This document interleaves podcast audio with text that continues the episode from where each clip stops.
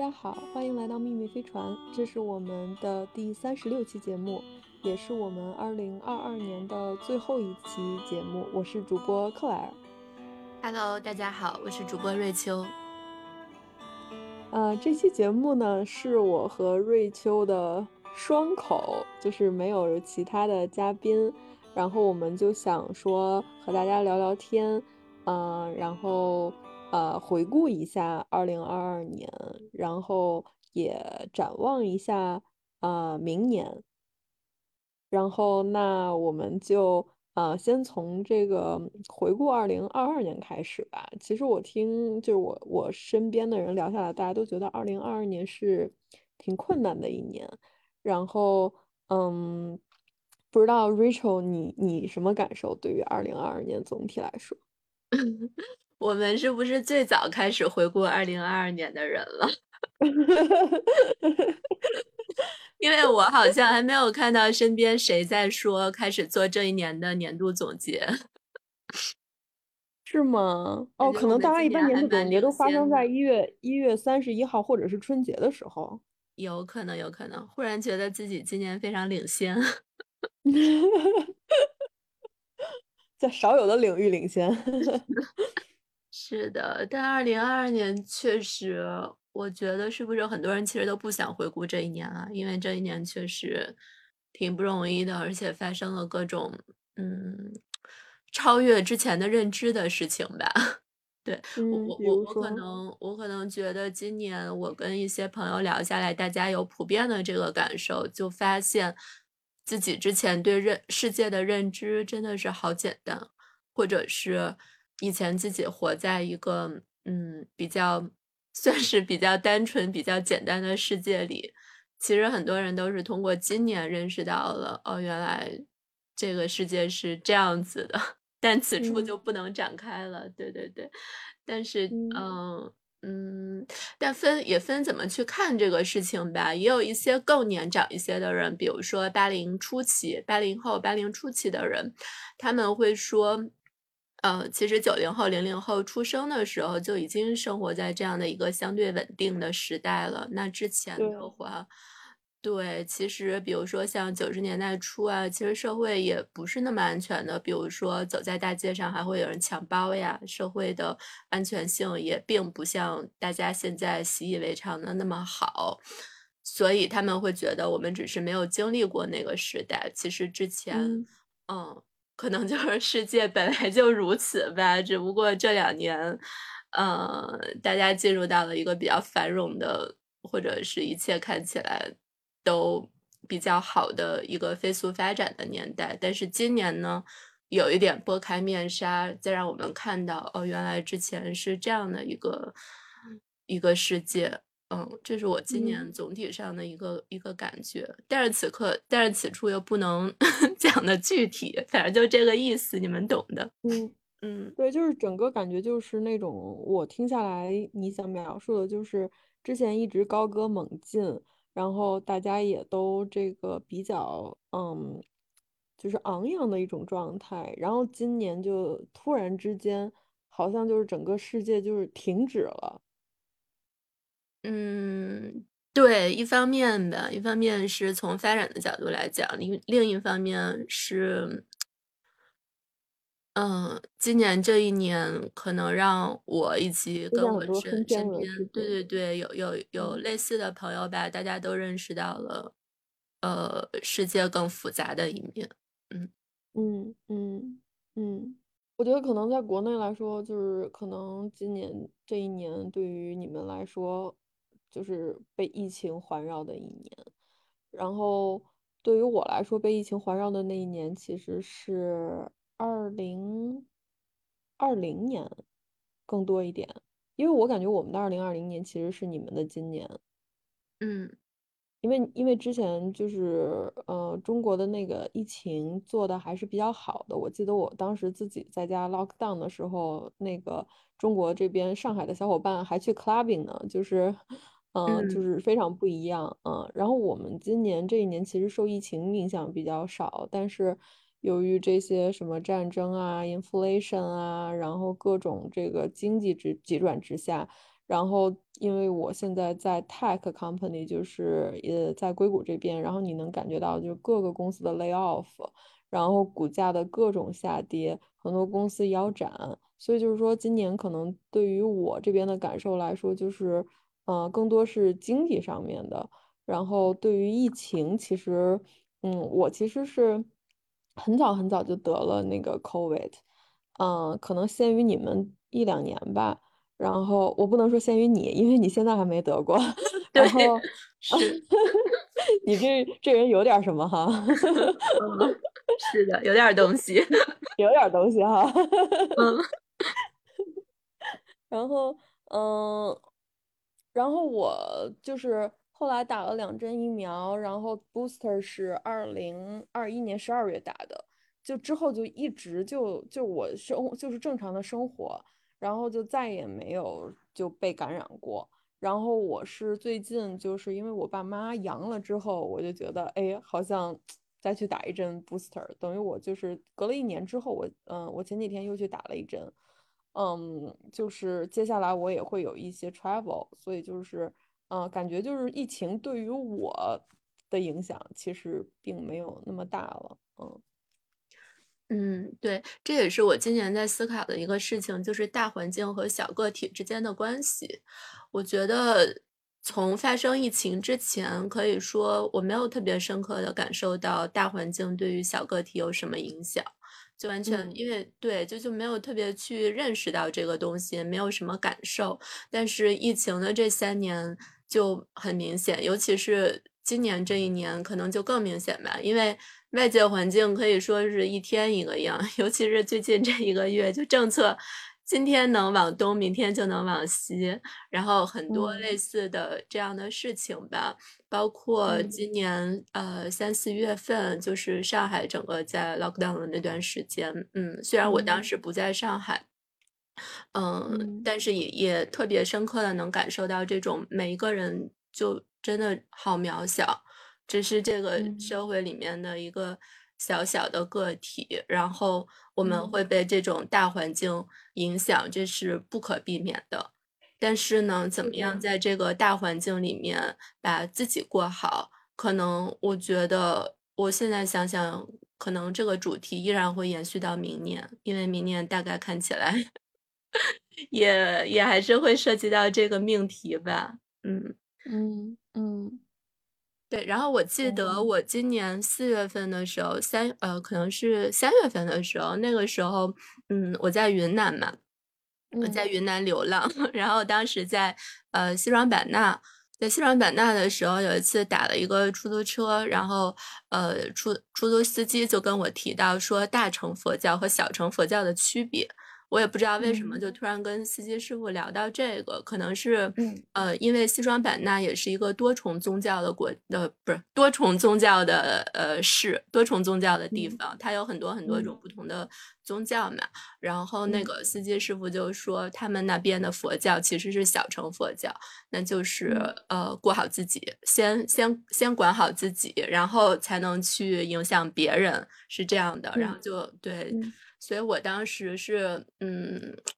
第一次想到，就第一次从这个角度来思考吧。就以前没有想说，哦，真的我要先把自己过好，然后现在就会发现这个事儿真的还挺重要的。就一方面也不能两耳不闻窗外事，我们还是生活在这个社会里的，而且现在这个时代可能更需要我们对未来的趋势有一些提前的预判啊，这些还是需要的。但是另外一方面，怎么能在这个环境下，就真的是过好自己啊，这也挺重要的。哦，因为因为嗯，你控制不了大环境，你控制不了政策，你能你能过好的只有你自己的日子。是的，嗯，你今你提到刚刚说今年三四月你在这个云南流浪，我在想我三四月在干嘛。嗯，我突然间想起来，我在冻卵。对，我们当时 也录了相关的播客。嗯，对对，我其实是特一个特别害怕打针的人。当时我第一轮冻的时候，就是要自己往自己肚子上打针，然后就我几乎是情绪，而且他打针还会影响你的荷尔蒙，我觉得我那段时间还是挺崩溃的。然后我有我跟我的产品经理其实关系挺好的，然后所以就是就是我记得那时候开着开着会，然后我跟他聊着聊着天儿，然后我就有一种，就我之前我记我第一次就直接哭出来了。然后我觉得那一刻我还是我还是挺，我现在就是觉得我应该会记得冻卵的这一段时间，嗯嗯，但是我特别特别感激我自己做了这个决定，因为我觉得冻完卵之后，我的人生感觉 就感觉是一种 新阶段，就是给自己买了保险，然后就可以就是卸下了很多之前的一些 思想上的包袱，嗯，就感觉更人整个人更自由了一点。哦，原来是这个意思，看来。就人生还是需要一些这样的契机，那这个事儿可大可小，对每个人的重要性跟意义也不一样。但是可能突然就是借由这个契机，就像你说的，可能他前后就你会自己感觉自己人生不一样了。嗯嗯，也没有那么不一样，但是我就觉得我整个人就是因为这个事情而轻松很多，就没有这么多的这个担心。嗯嗯嗯。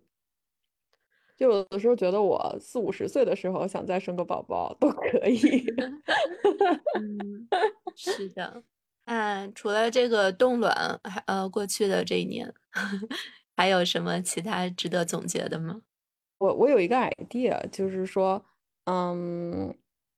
如果你用一个词来形容今年，你会选什么词？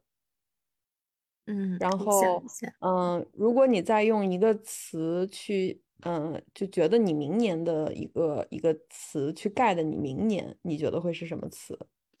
嗯嗯，可以啊，嗯，这个 idea 挺好的，嗯嗯，然后我们可以以后就是有这么一个传统，就是我们每年年末的时候，我们都聚在一起，然后看一看，哦，我们我们当时。嗯，比如说我们二零二二年底说的，我们明年的词是这个，然后我们这一年做的，嗯，跟这个词有什么联系？觉得，呃，感受怎么样？然后那我们再定一下二零二，就是二零二四年的这个词是什么？我们可以就这么一直延续下去。嗯嗯，好，这个主意挺好的。嗯嗯，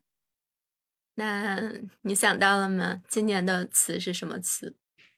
我觉得我今年的词是 self trust，就我觉得我更相信我自己了。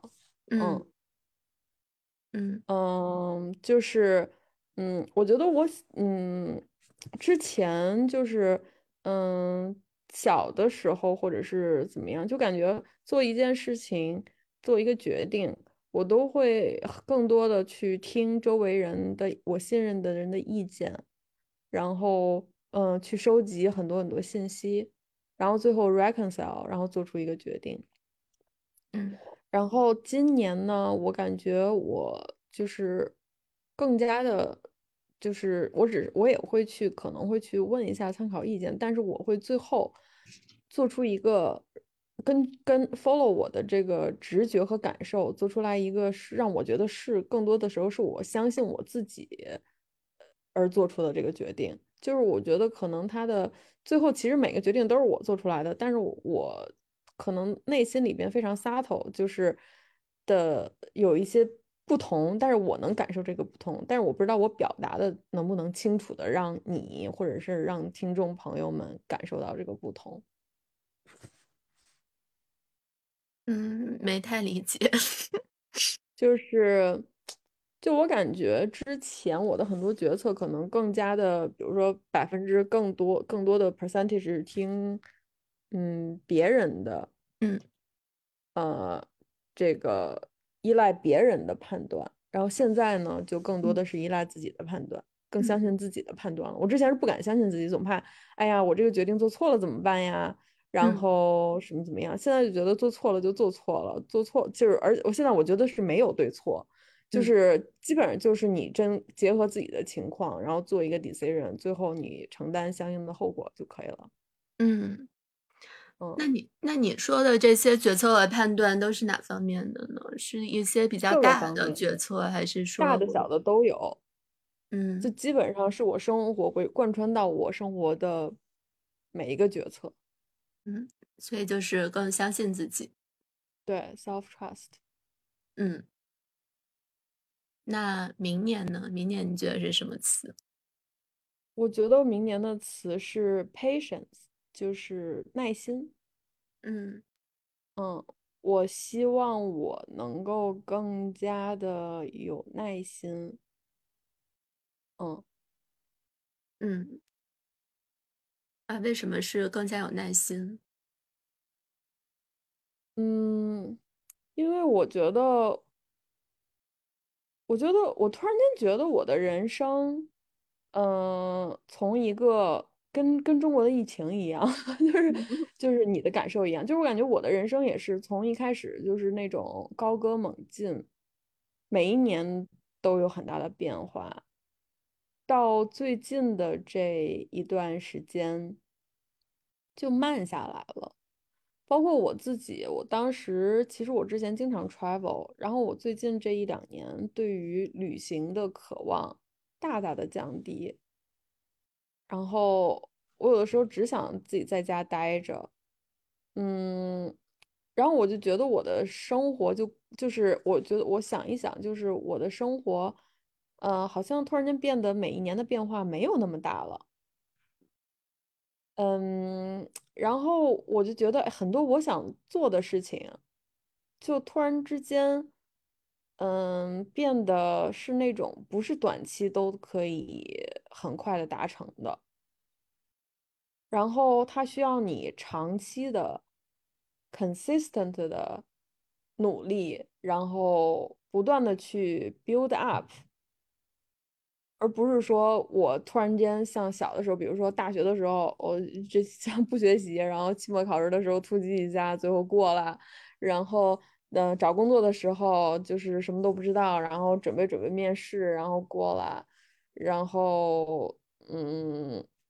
或者是升职，然后我当年就是有一有一度的执念，就是我一定要成为我那个 level 里边最年轻的，就这曾经是我的一个执念。然后现在我就跟我在一起一个 level 的比我小的人比比皆是，就是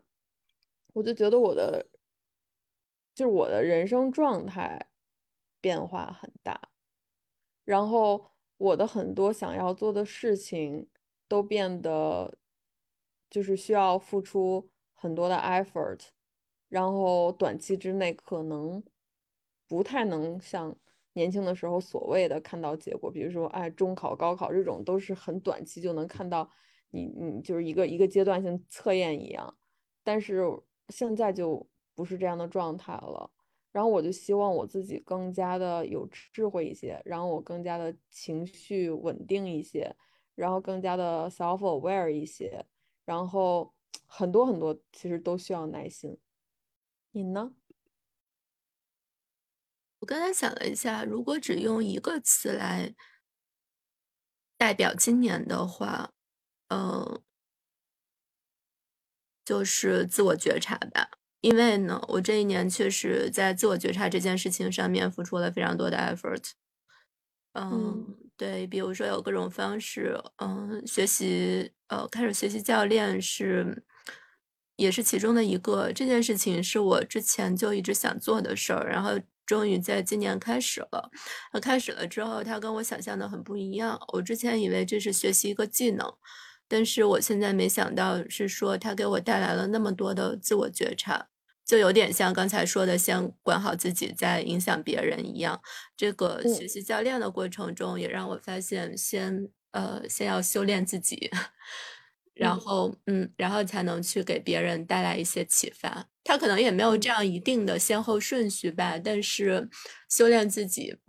就自我的这种修行，包括我们上期跟 Heather 也提到这种自我的探索、自我的修行，我觉得是。呃，可能真的是一辈子都要做的事情。那呃，我今年其实是我能感受到自己在方方面面上变化都挺多的，除了在心理状态，在具体的行为上，包括我喜欢的文字的风格，然后嗯，甚至喜欢的表达的风格都跟以前有所区别，不太一样。所以，嗯，但是他们有一个共同的指向吧，就是这个万本之源可能是自我觉察，嗯，然后我现在会。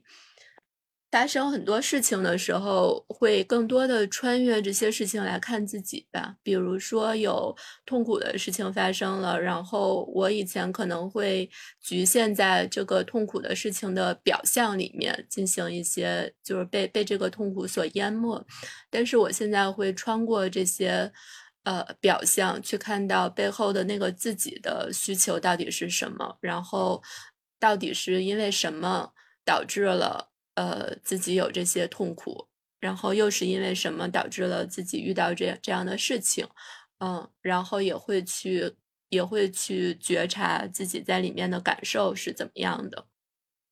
就是这些东西，它没有特别强的指向的目的性，不是我觉察了我就不痛苦了，也不是我感受自己了，我这个事情马上就反转了，这些都没有。嗯。嗯，但我只是在这个觉察的过程中，嗯，尤其是最近这两个月，可能尤其的明显吧，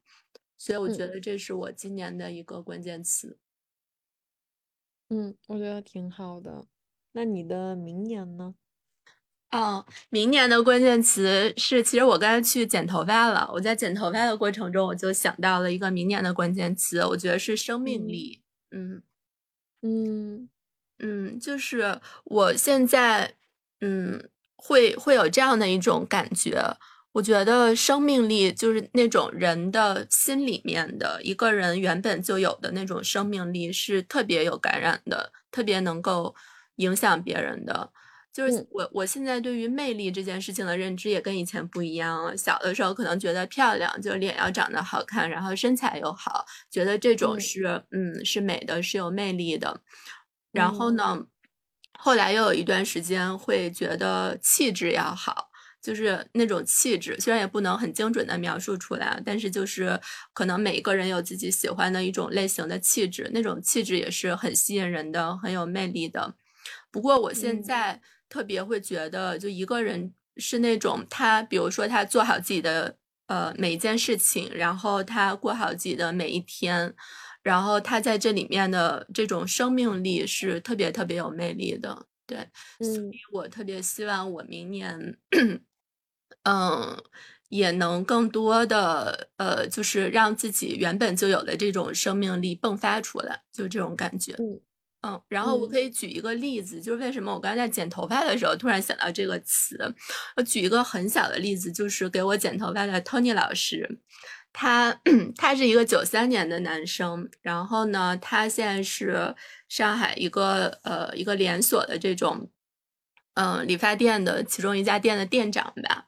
我找他剪头发已经有一年的时间了，就这一年我呃所有弄头发都是找他的。我觉得他就是一个超级有生命力的人。我每次去剪头发的时候，我觉得我不仅是呃享受了他剪头发的服务，我都被他赋能了。就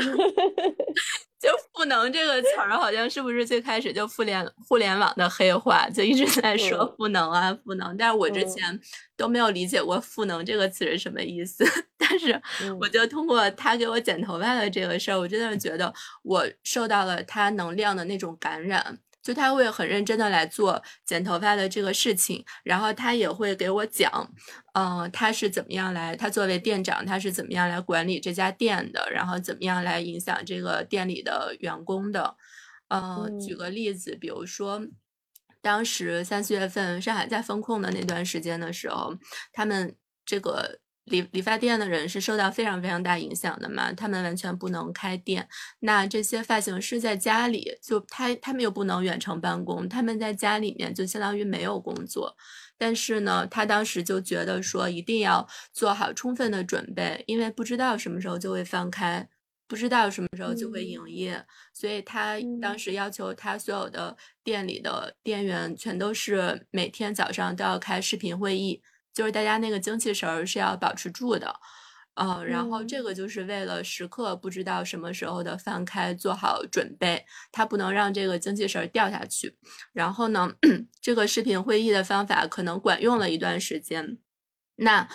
就后面比如说过了一个月之后还没有解封嘛，然后他再开始想其他的方式，就是呃再去想其他的方式去激励别人，比如说后来他又开始带大家做小红书。嗯，然后因为为了要做小红书，他自己先去研究这个东西，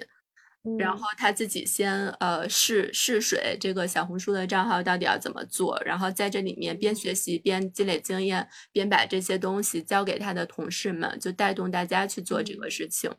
呃，然后后面可能还有一些其他的措施。那总之，在后来等到呃上海全部都开放，都可以恢复营业之后，他们店只流失了一个人。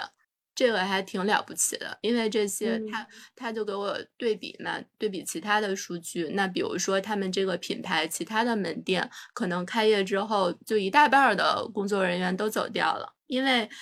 去哪儿了呢？对，因为因为在这个期间没有活嘛，他们是这种呃手停口停的呀。但可能这些人，比如说呃。比如说中间没有耐心了就不做了，或者是怎么怎么样，反正 anyway 吧，他们店呃整个刚等等到这个放开之后，首先是员工的保留率是非常非常高的嘛，只流失一个人，然后呢。他们这个翻开之后，而且在之前也种下了很多种子，比如说他做小红书呀，他还在线上做了一些呃提前预约后面可以打折的活动呀，所以已经积累了呃一批客户，然后再加上翻开之后，很多人也确实是开始去再重新的弄头发，也本来也有这种需求也存在。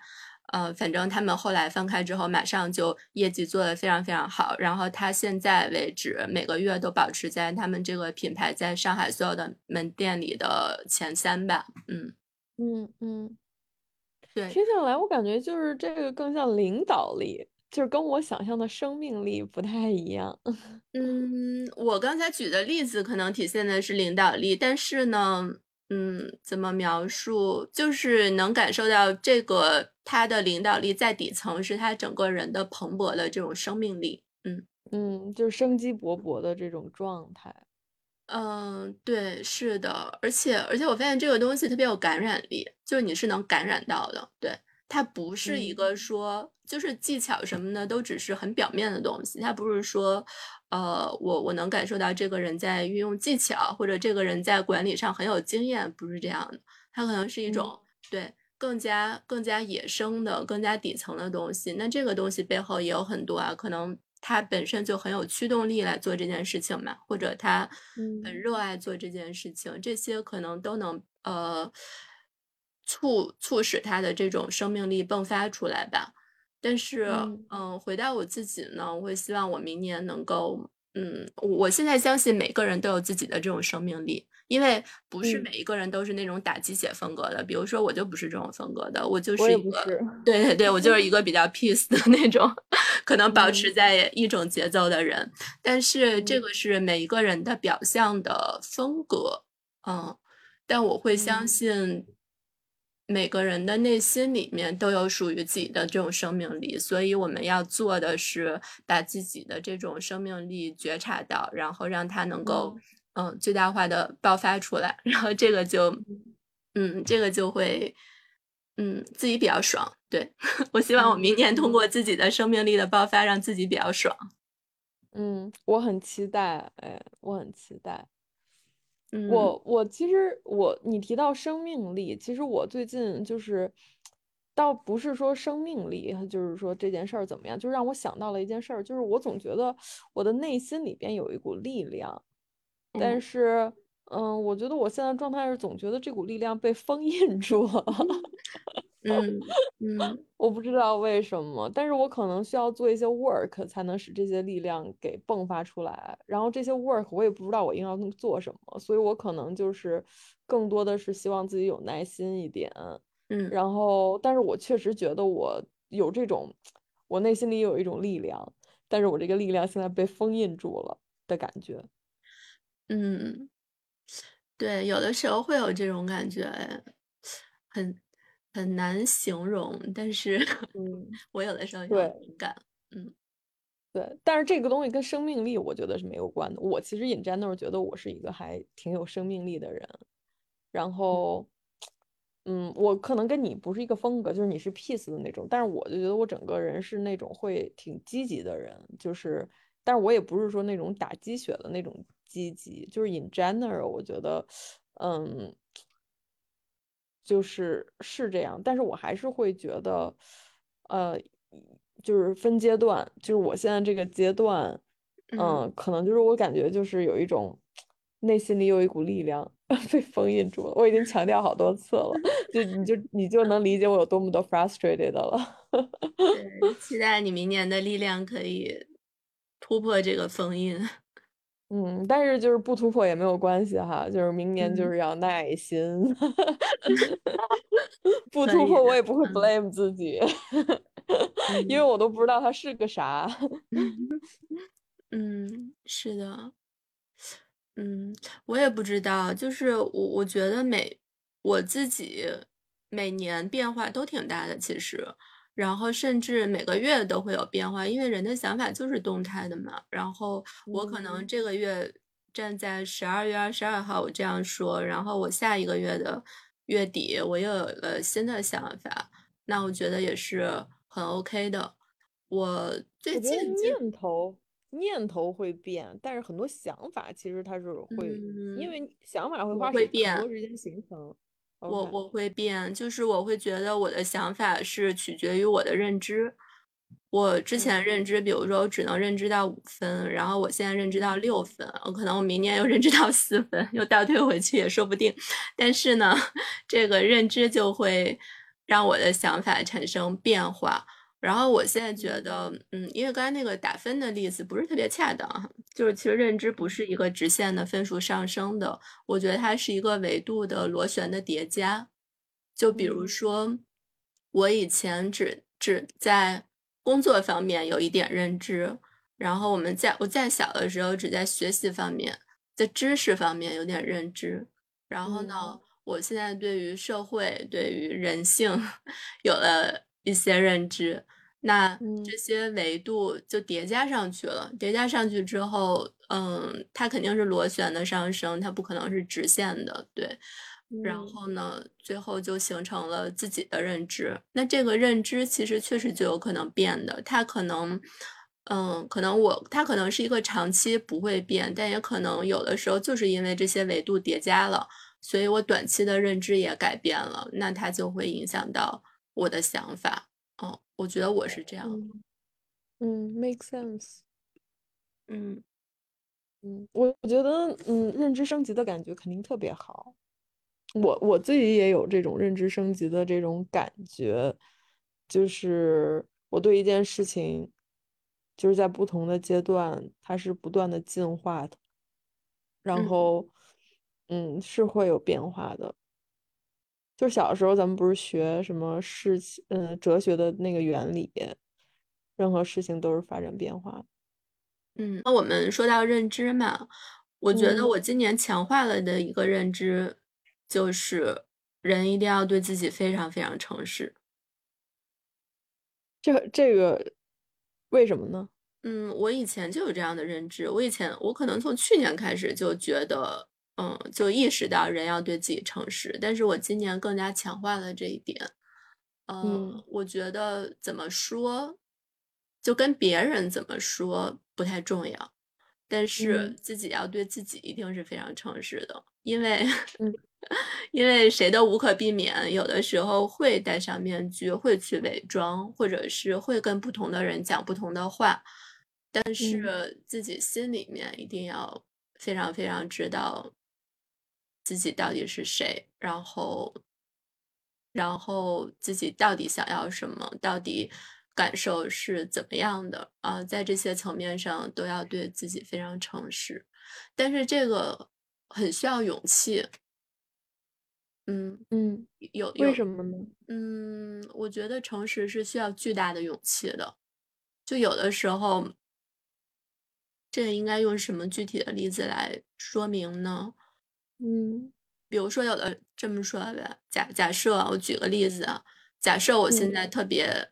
呃，特别想赚五百万，然后我其实就是非常非常想，就是我我希望能用这个金钱带给我一些东西，然后我也希望能用这个赚钱过程带给我一些东西。就 anyway，就是这是我的一个很强烈的愿望。但是呢，可能由于我现在的能力不够，然后我现在赚不到五百万，然后我就自己骗自己说，哦，那算了，我也不用赚到五百万，然后就是赚五十万也行。然后那这个就是其实自己对自己就不够诚实了嘛，然后这个就会形成一种冲突。就我的内心真正的诉求就是钱，比如说。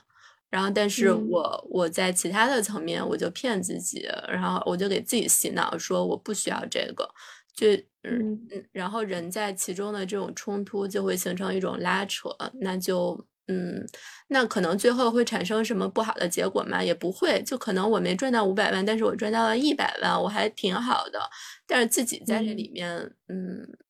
就可能更多的是心理上吧，就是心理上会。会不开心，会觉得比较难受，因为他因为自己对自己不足够诚实，所以会有这种拉扯的感觉。嗯嗯嗯，我同意。我其实一直觉得就是真诚很重要，这个真诚包括对自己真诚和对他人真诚。其实我反而觉得对他。嗯，我不知道，我我有的时候觉得，就是其实对他人真诚比对自己真诚要容易。对自己真诚，就是反而就像你说的，其实需要很多的 effort。你对自己真诚，首先有的时候你要了解自己真实的想法是什么。对，这个就不容易了。就是这个需要 self aware，就是。你说的就是你要穿过层层的东西，才能知道哦，到底自己的需求是什么。就说我觉得我们接下来就是你刚刚说到赚五百万这事儿，我就想到了我们的播客，接下来就是机械发展。我觉得，嗯嗯，你说我想不想涨粉呢？就是我觉得做到现在这个阶段，我突然之间就是升起了一种，就是想把它做的让更多人听到的这个想法。但是你，但是我觉得我确实一刚刚一开始的时候，我不知道是我的不自信，还是说我想把这个东西变得更纯粹一些，还是说。我想让我们更加的没有什么负担的先开始，省得我如果我们一开始定很多目标，最后我们就是如果就是说觉得这个目标太大，或者使得我们就缺少了很多 motivation。我一开始的时候，我给我们定的主题就是 follow，就是 我们的这个 curiosity 去就是聊任何我们想聊的东西，然后做到现在这个阶段呢，也做了三十六期了。然后想到明年的话，其实我还是希望能够做出来一些比较好的节目，对大家有帮助，能够产生一些 impact。嗯嗯嗯，我也是。嗯，就是包，我觉得就刚刚说的对自己真诚，就是说你当时发，你当你发现这个人怎么突然变了的时候，其实不是说我们就是一开始想这样不说，但是确实是想法在变。就是我们，我觉得我们其实是。在播客这件事情一直是这么真诚的，就是只就是，但是它可能不同阶段我们想要的东西就是不一样，嗯嗯，是的，确实，嗯，但是我觉得可能是因为我们过去的这三十六期就是给我们带来了一些这个信心，就我们知道无论如何我们都还是可以坚持下来的，然后且乐在其中，所以说我们敢于去说哦，我们要定个目标了，明年。然后，但是我们也知道，即使这目标达不到，这也不会改变我们现在做这个播客的这个这个继续做这个播客的呃行动，或者是嗯任何嗯嗯，对，我觉得你说的特别好。你说我们可能通过这三十六期自己积累了一些信心，现在觉得敢于去定这个目标。可能确实刚开始的时候就觉得只是试试水嘛，我们先录个一两期，看能聊出个什么东西。后面我们请了越来越多的嘉宾，我自己觉得我们这些所有的节目里，当然有的节目是比较呃。怎么讲呢？没有特别多的亮点吧，或者自己讲完了之后也没觉得怎么样，就比较比较平常。但是确实也有几期节目，我觉得是非常好的，无论是嘉宾的表达，还是我们的主题，还是我们自己的表达，嗯嗯，所以我就很赞同你刚才说的，到明年也想把这个播客就能让更多的人听到，然后能影响更多的人。对，就是我们其实现在还没有，就是你刚刚说你一跟别人提到那个播做播客，人家就问你怎么变现。其实我觉得我到对于变现这件事情的欲望没有没有啥欲望，基本就，然后但是我对于就是想让更多人听到，然后能够嗯产生更多的 connection，然后能够在某种程度上跟大家有一种交流，然后我们有更多的留言。就这个东西是我想要的，嗯，我希望能够看到更多的人的留言，然后我们能跟他们有一些交流，或者说我们有自己的听众群，我们能够就是 build 一些这个 connection，嗯，哦，我觉得这个很好哎，我们要不要建一个听友群？我觉得可以，嗯，发现没啥人。它也是一个裂变的过程，刚开始就是我们核心主创，对，嗯嗯，对，是的，哎，我觉得你这个就特别好呀。你看，它底，它最根本的是来自于我们正视了自己的愿望嘛，然后也去觉察了不同的阶段的愿望有什么不一样。那我们认识到了现在的愿望是明年想要有更多的人听到，有更大的影响力之后。我们就会去做一些事儿，对的。说你刚才说的监听有趣，相信相信的。对对，然后比如说，呃，希望有更多的留言。那再落实到行动上，我们怎么能能要有更多的留言呢？我们也得更多的回复 人家的留言。我们之前都没太回复。确实你做的比我好，我经常看到你去回复。我有的时候看到了会回复一下，嗯。对对，我就是没有，但是我会看，嗯，但是我可能就没有回。我觉得这一点是我需要提高的。嗯，也挺难的，就是怎么样能让听众跟我们互动？对，明年想一想，我觉得我们可以去，嗯，多去找一些其他的主播交流一下，嗯，然后也去学学别人，我们别天天在这边自己闭门造车。嗯，我觉得我们 每天都是就是就是活在自己的 这个秘密飞船上，孤独的这个航行，没有没有目的的漫无目的的漂泊，在自己的宇宙里。遇到谁了？抓到抓到船上聊一聊，太好笑了！你说这个太有画面感了。对，所以明年我们要开着这个飞船跟其他的飞船打打招呼，对对，撞一撞，碰撞一下，对对。对，是的，公开一下，暴露一下，是的，嗯，我还挺期待的，嗯，我也是，嗯。然后刚刚离到就是说聊到这个不同的阶段，然后不同的这个想法。我最近在读那个米歇尔·奥巴马的自传，然后他其实还挺有意思，我还没读完。然后他就把自己的自传分成了三个章节，第一个章节叫 “Becoming Me”，就是成为自己。然后第二个章节叫就是他讲的叫 “Becoming Us”，就是成为我们。然后第三个章节叫 Becoming More，就是成为更多。然后我虽然还没读完，但是我大概的理解就是说，他第一个 chapter 就是讲的从小这个长大的过程，然后呃，他最后的这一段就是讲他怎么遇到了奥巴马，跟他在一起。然后呢，Becoming Us 这一我刚读完第一章，然后第二章他说 Becoming Us，我觉得他应该讲的是说，呃，他在白宫。呃，不是，就是说他们竞选，然后白宫可能这这这一块儿，然后 becoming more 可能就是说他们在就是白宫后期，或者是说已经离开白宫之后的这么这么这么一段时间。然后我就觉得很有意思。我不知道你有没有想过，就是虽然我们现在才活了，就如果把我们的人生看成一本书的话，呃，如果你也去写自传的话，你会怎么去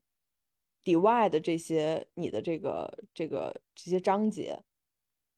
你有想过这个问题吗？虽然我们现在才三十岁哈，但是也可以先从三十多这个就是先聊，就是嗯，就后边就是有待续，嗯嗯，但其实我没太想过哎。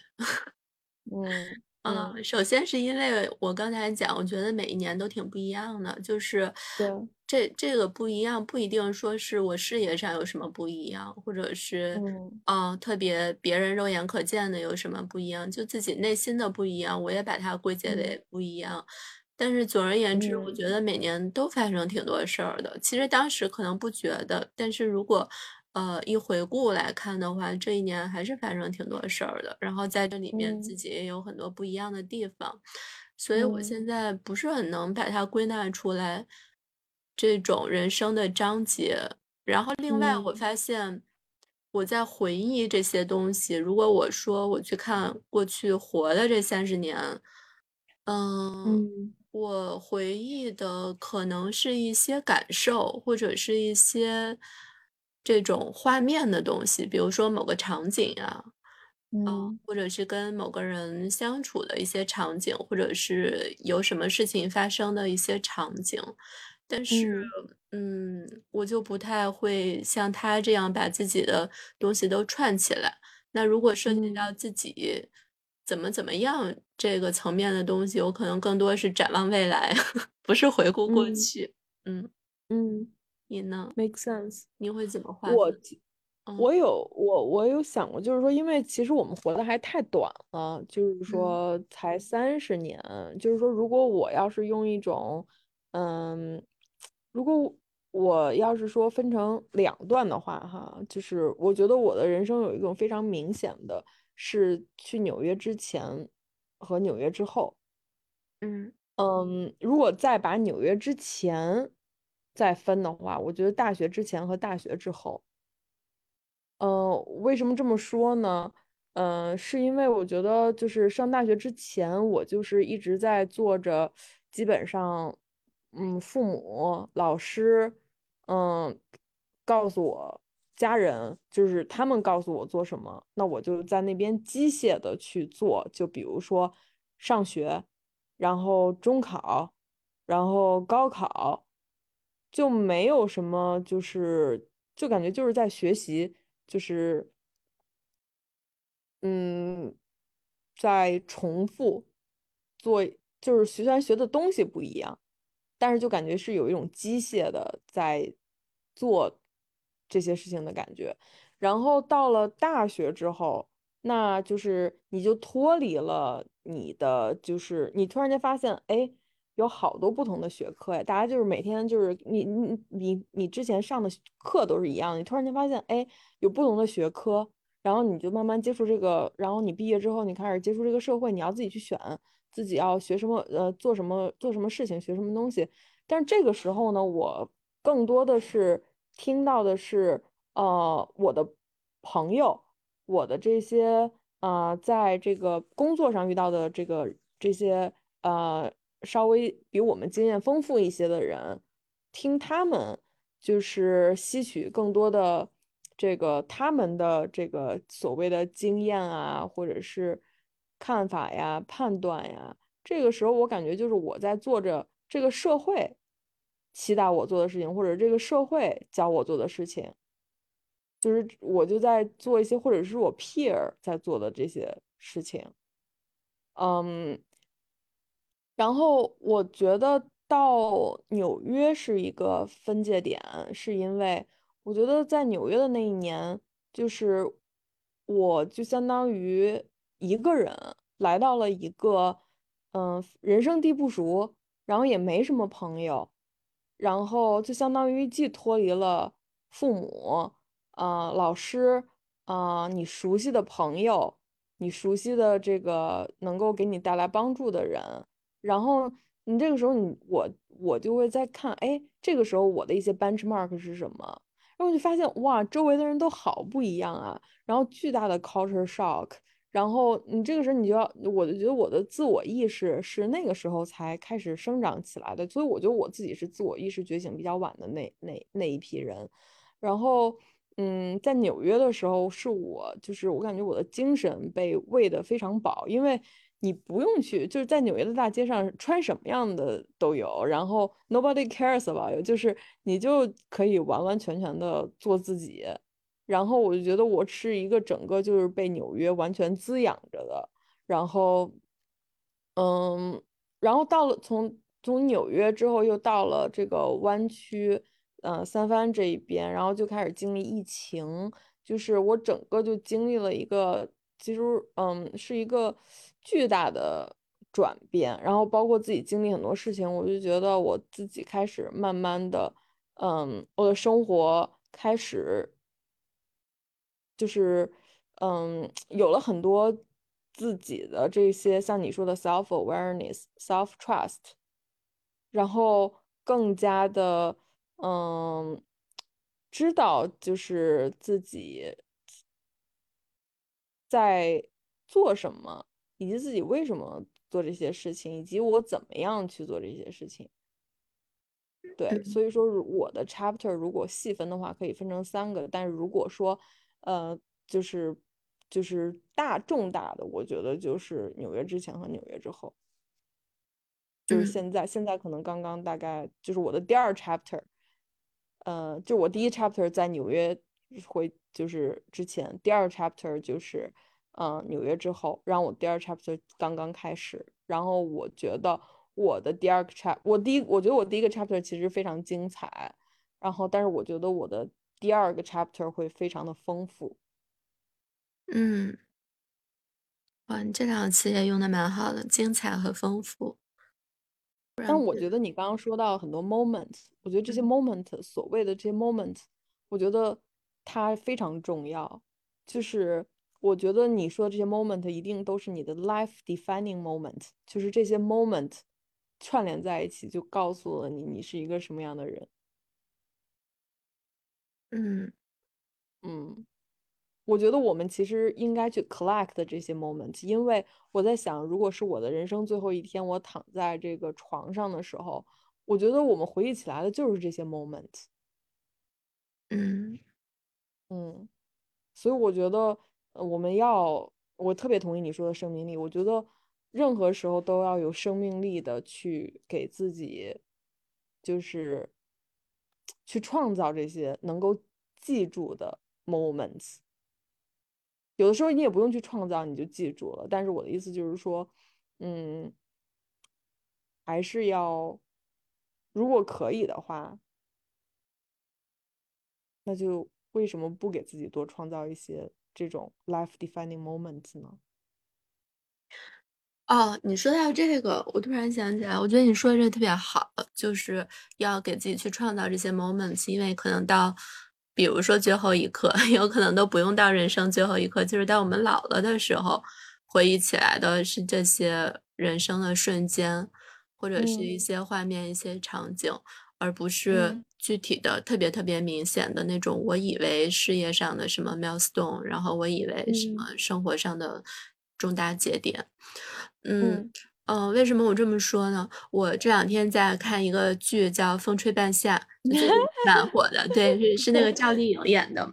嗯嗯，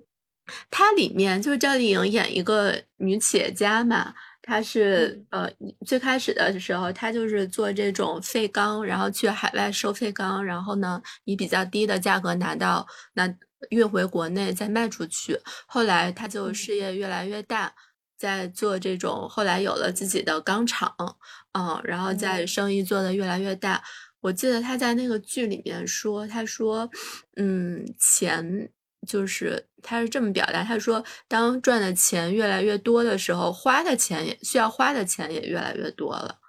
就是，嗯，所以可能我们比如说站在一个静止的节点看未来，可能就会想象说，哎，是不是如果我达到了什么什么样的成就，我就可以更享受人生了，然后就可以怎么怎么样了。但是可能我们已经走过去之后再回看，不是这样的。就是当那个时候，你就会发现，比如说，当你有了更大的成就，你就面对的事情也不一样了，要解决的问题也不一样。然后就像他说的，可能他赚了更多的钱的时候，他会发现反而要花的也更多了，因为他要运用更大的资源去投入更多，去把他的生意再做大。那个时候还有别的问题要解决，所以永远没有这样的一个呃一个所谓的什么终点吧。然后我们就是在这个一段一段的旅程里面去去体验，可能最终能够。能够去像你说的，就定义自己是谁，就是我们的这些体验了。那你有什么 moment 是你回忆起来马上想到的？哦，那可太多了，因为我这个人就是我天生就在这方面比较 敏感，所以，嗯。嗯，所以其实我会记得很多，我看到很多东西的时候也会回忆起来很多。但是我现在反而在做一件事情，呃，是当我当有一些 moments 会出现在我脑子里的时候，会很快的就稍微感受一下，可能几秒钟，然后我会再忘掉它。嗯，为什么要忘掉它？就是。就是我是在当下忘掉它，但是其实它还是在我的脑子里的，所以以后可能还是会回想起来。因为我觉得人会记住那些，就人记住的东西，就是就是你该记住的，没记住的就是那些你不该记住的，所以没记住的也不用刻意去记。对，你说我们的大脑是怎么 work 的呢？我们怎么就就是记住了一些，然后遗忘了另一些呢？嗯，这是个好问题。所以我们是不是要学习一下大脑的运作机制？嗯，找一个这个熟悉大脑机制的嘉宾来给我们讲一讲。嗯，哎，说到这个，我我我突然嗯发散一下，我想到一个别的，就是当我们在看书的时候，因为我之前跟我们。同事一个，他他是一个九七年的小朋友吧，然后他就提到，他说他看不下去书，而且他看书很慢。嗯，我就问他为什么就是你看书很慢呢？然后他说，因为他会想把每一页的内容都读，都读的比较仔细，然后他会希望他能把这个每一页的东西都吸收了，或者每一章的东西都吸收了，然后再看下一章。那如果放大到每一本书，他也希望自己能把这一本书就所谓的那种啊，我真的读明白了，我再去看下一本书。嗯，然后我就突然想到，这个东西好像不是这样的，就是，呃，当然这个我说的读书跟我们。高考的那种学习不一样啊，可能高考的学习是另外一回事儿。我现在讲的是我们在这种，嗯，社会社会学习、成人学习，对对对，毕业之后的成人学习的时候，可能不是要不是要运用那种方法了。我现在就会觉得，嗯，就比如说我翻开一本书，我可能先看一下目录，然后我大概知道这个书的结构是怎么样分配的。然后呢，我开始看看每一章的时候，我就先扫一眼。就比如说，我打开一章里的一页，我先扫一眼，先看这一页。然后我觉得，就是读多了之后，你就能定位到那种这一页上面关注的内容。那可能关定位到了关注的内容之后，再有一些东西是真的进到自己的脑子里的，真的吸收了的。那我觉得就。就是记就记住这个就好了，其他的那些边边角角的内容没记住就没记住，无所谓，没理解就没理解，可能就不是我这个阶段应该理解的。嗯，我觉得你这个心态特别好，我觉得 that's why，就是我觉得好像你读书永远比我快，嗯，就我是那种会有点偏向于像他那种，就是一页一页看。然后你不是像你就是一下扫一下，然后就知道自己想就是要的东西是什么，这可能跟你读的书比我多也有关系，好像是不同的阅读的习惯。嗯嗯嗯嗯，我们是怎么扯到这？哦，是说大脑怎么记住那些东西？然后，因为我刚才那个玄学的理论，就是我们会记住应该记住的。对，啊，你想一想，每年都发生这么多事，见这么多人，说这么多话，去这么多地方，感觉很多我都忘记了。特别 honest，我我我也是，而且我觉得确实是随着年纪大了，记忆力会下降的。我觉得我们俩大脑其实 work 的就不一样。你看，你记住的都是这种 life defining moments，然后我我我就会想说，哎，我这个阶段怎么怎么样概括一下，这个阶段怎么样概括一下。就是我觉得我们俩大脑就 work 的就不是不是一样的，嗯嗯，每个人可能都不一样。是的，或者是每一个人自己最熟悉的方式不一样。我们俩可能最熟悉的方式，我是这样的，你是那样的。但是我们对通过学习啊什么的，肯定也能 get 其他的模式。当我们需要去用的时候，也也能也也去用其他的模式。但是每一个人自己最熟悉的那个模式可能不一样。对对，就是要 adapt，就是去把自己。哦，我其实另一个就是感觉讲不完了哈，今天这个播客，就是我其实另一个感触就是，我觉得人要有复杂的世界观。嗯。怎么讲？就是你能够同时能够理解和容纳相反的意见和看法。嗯嗯，就我觉得小的时候我的世界观就非常简单，非黑即白，这人好人，那人是坏人。然后，但是我觉得。就是你刚刚说的魅力，我觉得一个人有魅力，就是让我觉得这个人是那种有复杂世界观的，然后，嗯，能够从不同角度理解这个世界的，然后认知认识到这世界并不是非黑即白的，它大部分它大多时候就是一个灰色的。希望成成为这样这样的一一种人，有复杂世界观的人，嗯。复杂世界观，你你的复杂指的是认识世界的角度是吧？就不是，呃，哦，对你刚才提到说能接纳别人的角度，嗯，就是你可以同一个问题从不同的角度来看吧，嗯嗯，就是或者是说更加理解这个世界的复杂性。就知道不是很多东西不是二元对立的，嗯，哦，这也是我今年的一个很大的感悟。这个播客真的是聊不完了，一说就发现有这么多东西。你你刚才说，你刚才说世界不是二元对立的，很多东西不是二元对立的，我特别赞同。嗯，我我觉得非黑即白这个阶段其实到早就过去了。因为大概走上走上社会之后，就开始进入到工作环境里，就知道不是非非非黑即白的了。但是呢，我之前有个二元思维是啥呢？就，呃，倒不是非黑即白这种问题，但我经常会觉得很多事情要么是 A，要么是 B。